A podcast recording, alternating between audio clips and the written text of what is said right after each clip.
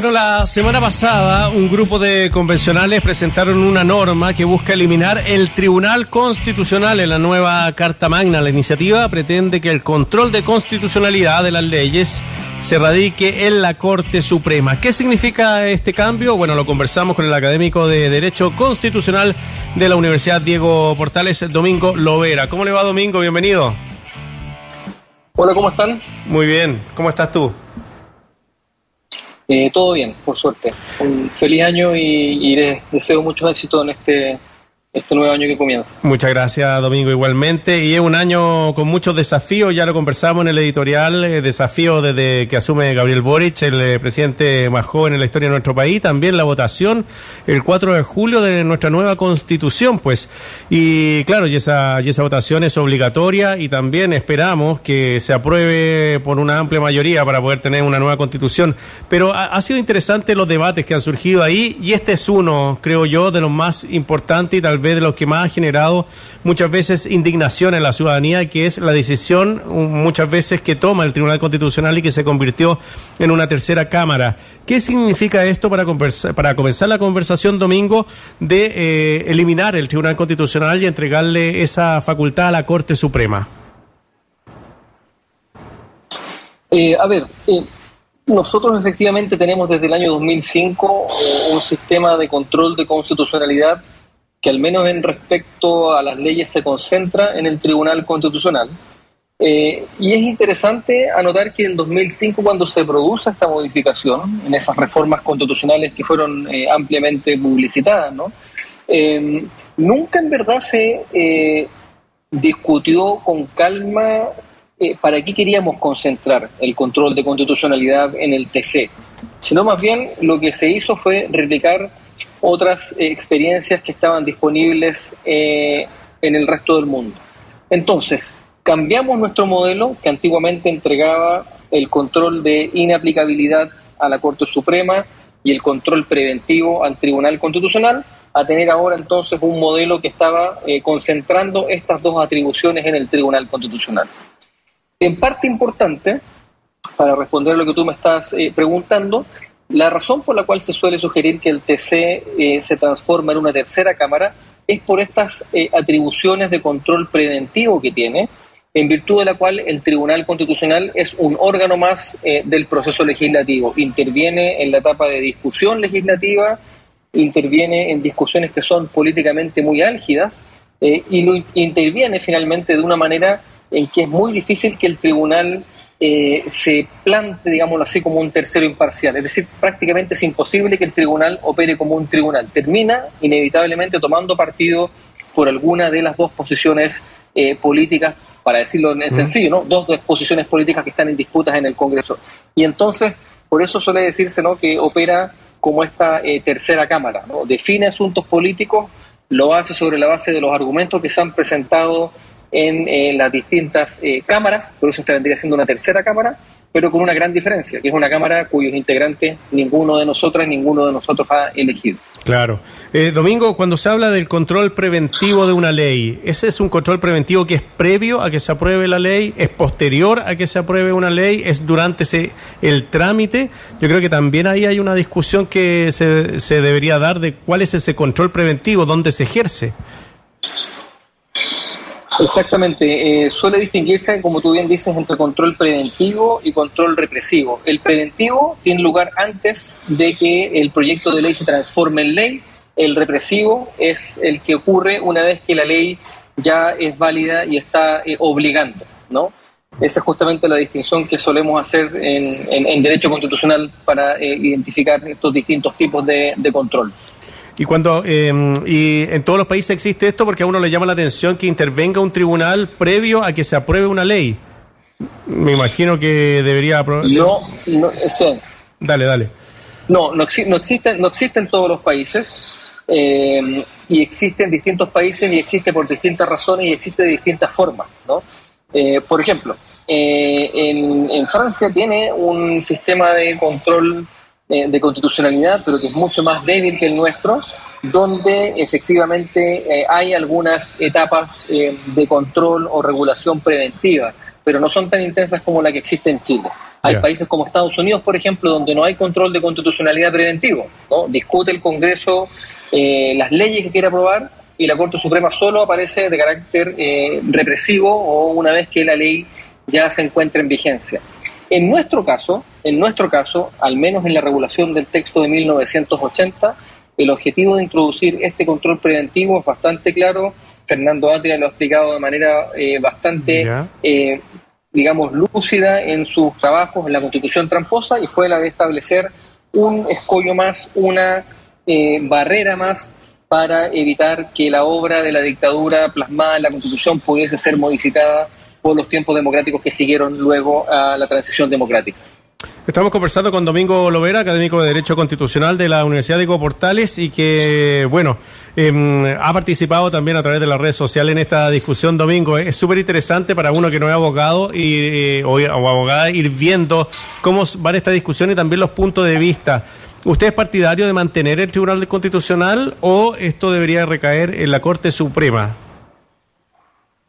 Mira, súper bueno el punto eh, y, me tomo justamente de lo que tú mencionabas, que fue la forma en que se dio a conocer esta iniciativa.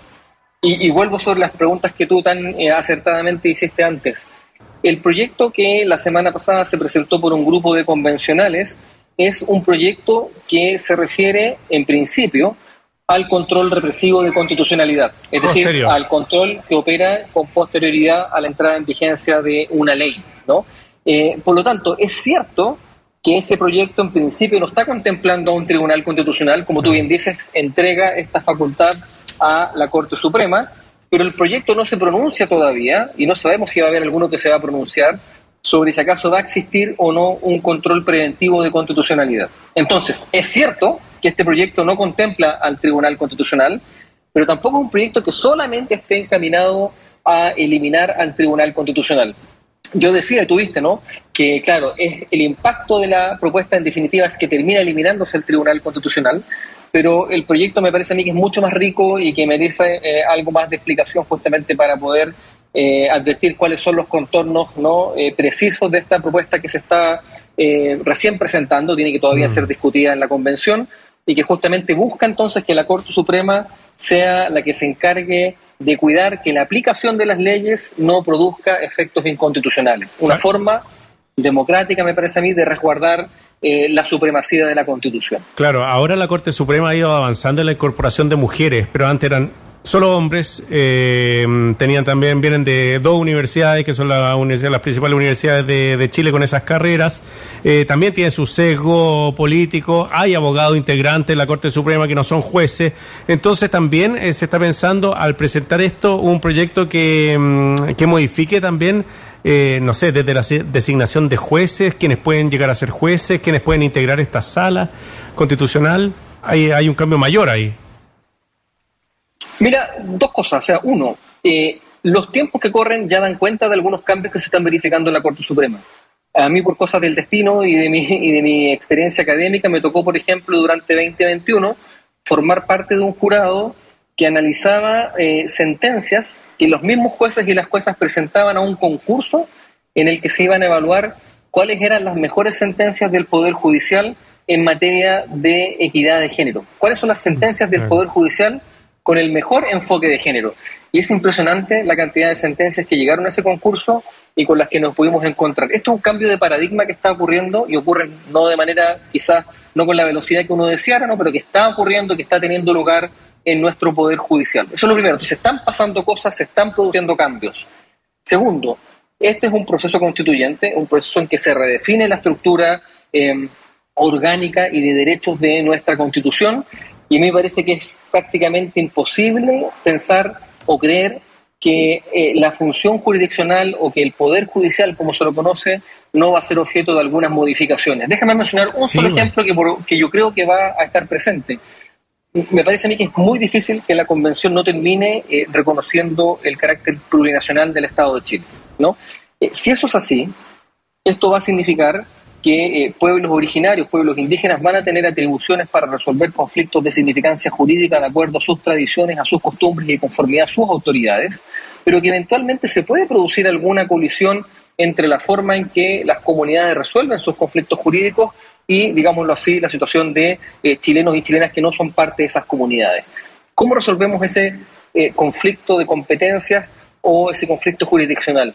Por ejemplo, podría haber una instancia compuesta también plurinacionalmente que dirima esta cuestión de competencia. ¿Cuál tribunal, cuál órgano, qué mm. instancia es la que tiene que resolver ese caso en particular? Entonces, va a haber cambios inevitablemente en, materia de composición de la Corte Suprema, en reordenación de sus facultades. Otro, otro caso, por ejemplo, que ha estado eh, mencionándose mucho en la Convención, dice relación con la creación del Consejo de la Judicatura o de la Magistratura. ¿Por qué esto es importante? Porque la Corte Suprema se desprendería, y la Corte Suprema fue de la opinión de hacerlo, ¿no? Se desprendería de todas las atribuciones disciplinarias y administrativas que concentra. Y esto ah. significa que la Corte Suprema está eh, digámoslo así, ocupada de cosas distintas de juzgar, por una parte, pero por otra, que también a nivel interno genera una cierta falta de independencia, porque si la Corte Suprema, el Tribunal de arriba, está cuidando la forma en que yo, juez de más abajo, estoy resolviendo mis casos, yo pierdo un poco mi independencia para estar congraciándome ¿no? con el tribunal que después dirime los ascensos, etcétera. Entonces, sacando eso de manos de la Corte Suprema y diciéndole a la Corte Suprema, usted encárguese de juzgar, usted encárguese de ordenar la jurisprudencia, eh, entonces, ¿no? Eh, inevitablemente se producen cambios que también van a terminar afectando eh, la forma en que se ejerce la función jurisdiccional, para bien creo yo, ¿no? la forma en que mm. se ejerce la función jurisdiccional en nuestro país. Entonces, es cierto, ningún tribunal ofrece, por decirlo de alguna manera, las prendas absolutas de que estamos en manos de un tribunal absolutamente ajeno a cualquier tipo de conflicto, pero, dado que se trata de tribunales que lidian con este tipo de casos y que este es el tipo de pega que hacen y que mejor hacen, nos parece que, que, la sea la Corte Suprema la que dirima este tipo de cuestiones es una buena noticia que hay que, que hay que recibir con, con beneplácito en nuestra futura, espero, organización constitucional. O sea, claro, ahí la Corte Suprema decide después de que ha sido aprobada la ley ya en el Congreso, no, no como ahora en el Tribunal Constitucional. antes. Así es, después de que ha sido aprobada la ley, y fíjate que una cuestión súper interesante, la propuesta lo que hace es entregarle, más bien ordenarle, de hecho, a todos los tribunales de justicia del país, con independencia de cuál es su ubicación, si son tribunales de primera instancia, de segunda instancia o la Corte Suprema, de eh, interpretar todas las leyes que tengan que aplicar en un procedimiento judicial del modo que más conforme posible con la Constitución. Este es un mandato con el que se inicia, con el que se abre esta propuesta que hemos estado discutiendo. De nuevo, te fijas que la, prensa, y yo, entiendo por qué, eh, tituló esta presentación como una que eliminaba el Tribunal Constitucional, pero es algo que es mucho más rico. Le está diciendo a todos los tribunales, todos los tribunales tienen que observar los principios contenidos en la Constitución, los derechos que garantiza la Constitución e interpretar las leyes que tengan que aplicar en los casos que tengan que resolver del modo que más conforme sea posible con la Constitución. Domingo Lovera, académico de Derecho Constitucional de la Universidad de Portales, conversando con nosotros acá en Razones Editoriales de Radio USACH y Santiago TV. Domingo, que le vaya muy bien, que tenga un excelente 2022. Ustedes también, muchas gracias por el espacio. Hasta luego, chao. En USACH tenemos un amplio stock de razones editoriales. Sigues en la 94.5, la radio de un mundo que cambia. 6 de la tarde.